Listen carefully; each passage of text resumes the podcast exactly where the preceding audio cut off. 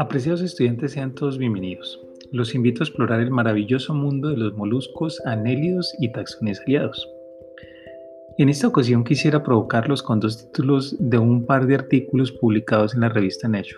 El primero, un aplacóforo blindado siluriano e implicaciones para la filogenia de moluscos. Y el segundo, un anélido corona del Cámbrico reconcilia la filogenómica y el registro fósil.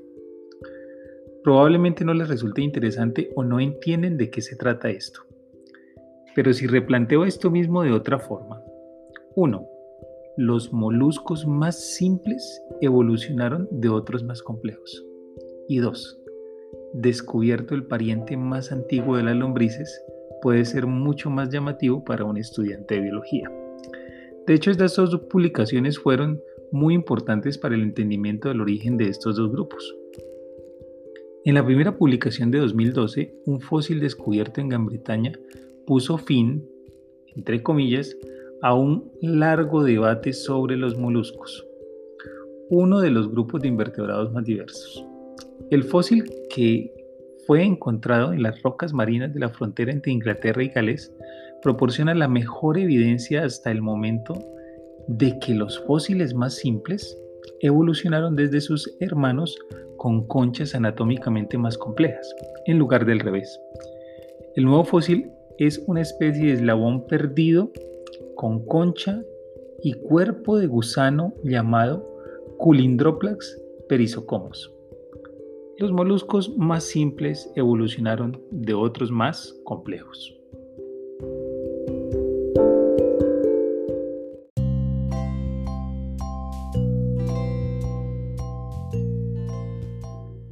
En la segunda publicación de 2017, un fósil denominado Danicaeta tucolus ha sido caracterizado como el más antiguo del grupo de animales que contiene lombrices de tierra, sanguijuelas, gusanos de trapo y lombrices. Este descubrimiento hace retroceder el origen de los grupos vivos de estos gusanos poliquetos decenas de millones de años lo que demuestra que desempeñaron un papel importante en los primeros ecosistemas animales. Los especímenes fósiles tienen aproximadamente 514 millones de años y provienen del este de la provincia de Yunnan en China, originarios de una época geológica conocida como el Cámbrico temprano. Las dos publicaciones dan cuenta de que la zoología es una ciencia en constante cambio y las hipótesis sobre los orígenes de los diferentes grupos están sujetas a ser probadas y debatidas. Esto quiere decir que la historia de la vida dista mucho de ser un campo cerrado, empezando por la cuestión recurrente de si nació aquí o provino de fuera.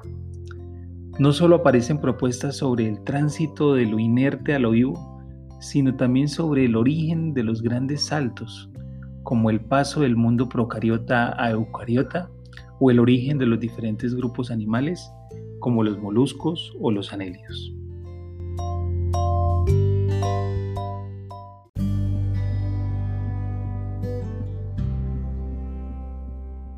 En primera medida, los moluscos son asombrosamente diversos.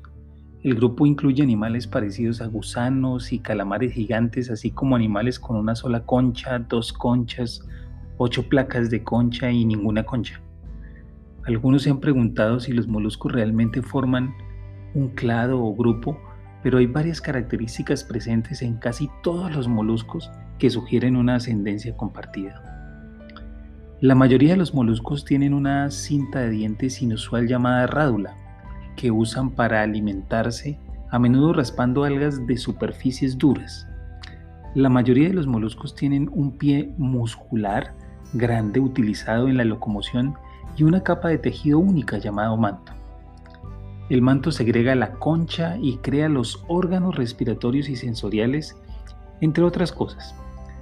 Estas características comunes de los moluscos se emplean de maneras muy diferentes en las ocho clases. Por ejemplo, los dientes radulares se usan para inyectar un veneno paralizante en algunas especies, mientras que otro grupo ha perdido la rádula junto con su cabeza.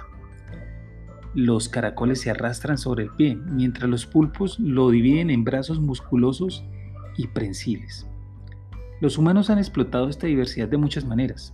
Existe un debate sobre si el primer uso de conchas fue como moneda o adorno, pero las conchas todavía se usan en joyas, botones y decoración en todo el mundo. Las perlas son otro producto importante de los bivalvos. Con mucho, el uso más común de los moluscos es como alimento.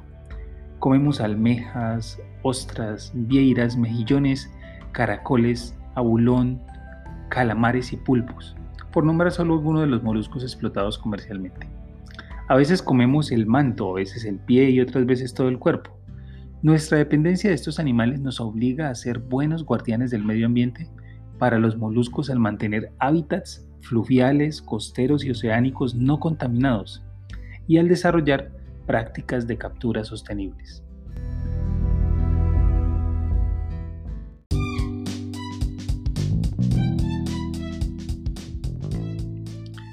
Por otra parte, con el estudio de los anélidos se introducen dos nuevos conceptos estructurales que son fundamentales, no solo para comprender la complejidad organizativa que confiere a los organismos que los presentan, sino también para entender los avances biológicos que derivan de ellos en cuanto a capacidad de movimiento, alimentación, distribución de sustancias por su interior, colonización de hábitats, entre otros.